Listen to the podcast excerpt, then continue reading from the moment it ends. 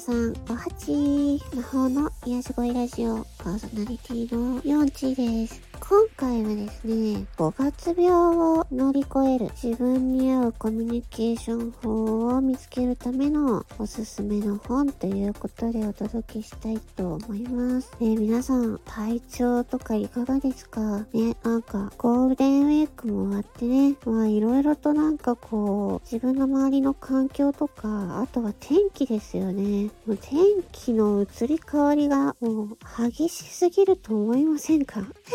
昨日もすごい暑かったしね、もうちょっと体がついてきないし、なんかね、なんとなくね、やる気も出ないなっていう方もいるんじゃないかなって思うんですよね。でその時にね、ちょっと、私がね、よく使っているブックオフ ブックオフさんからね、ちょっとこういう本どうですかっていうのをね、おすすめされたので、それを皆さんにも共有したいなと思います。ね、いくつか紹介しますね。で、概要欄にもね、その本貼っておきますので、よろしければ参考にしてみてください。それではいきますね。5冊あります。1冊目、えー、人付き合いが苦手な人のためのコミュ力の鍛え方。こちらは久米信之さんが書いている本ですね。まあ私、コミュ障なんでね。コミュ障で人付き合い苦手なのでね、ちょっと気になりますね。はい、二つ目。人と接するのが辛い人間関係の自我心理学。これは、これなんて読むの？ね、根本、な根本？な、な、なんて読むの？この人。わからない。根本なんとかさん。なんとかさん。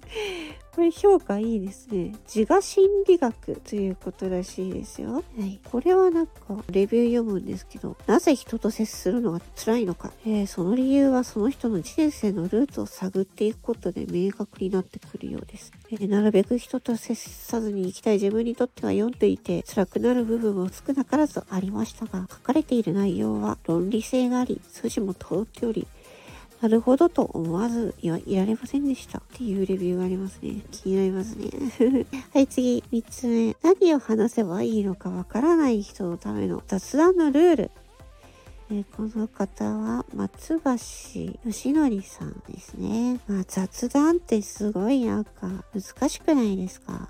ちょっとこれうんこなんだね。気軽に読める感じかな。次4冊目。うまくいかないあの人とみるみる人間関係が良くなる本。これは青木仁さん本ですね。うまくいかない人って言いますよね。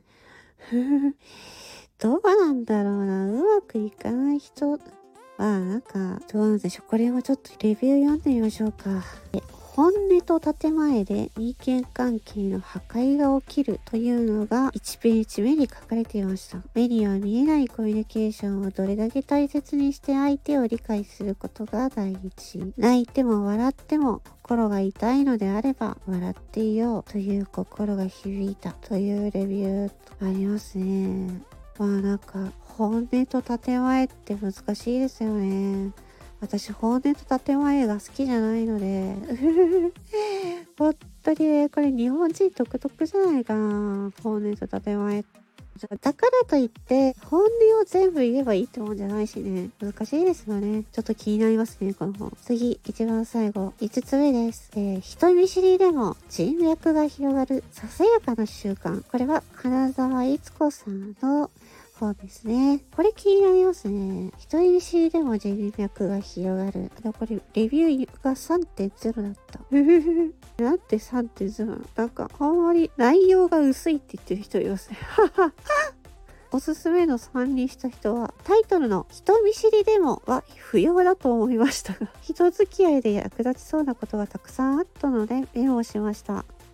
交流会では壁に一人でいる人に声をかけ、自己紹介を置いといて相手を知る。聞く質問をする。相手の名前を呼ぶ。話を聞いてるときは合図値を打つと。何を話そうかではなく、何を聞き出そうかを考える。耳の痛いことだとしても、相手のためだと思ったら伝える。という、なんかね、そういうような内容が書いてるみたいですね。まあ、人脈を増やすっていうのもね、これもなかなかね、大変ですよよね。難しいなと思うんですけど、一応この、ささやかな習慣っていうところでね、普段の生活でためになるようなことが書いてあるのかななんて思いました。まあ、以上これ本5つね、ブックオフさんが紹介してくれましたけども、皆さんは気になる本はありましたでしょうか？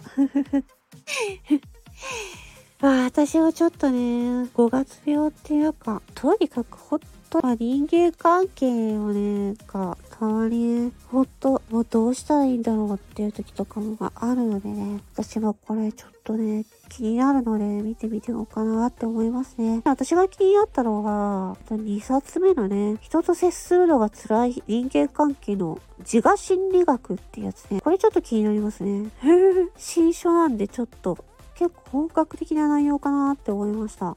ということで、五月病対策の本としてちょっとね、気になる本をね、共有しようかなと思ってやってみました。皆さんの参考になりましたら幸いです。それでは、よしこみラジオ、えー、ゆうわちでした。最後まで聞いてくださり、ありがとうございました。バイバイチー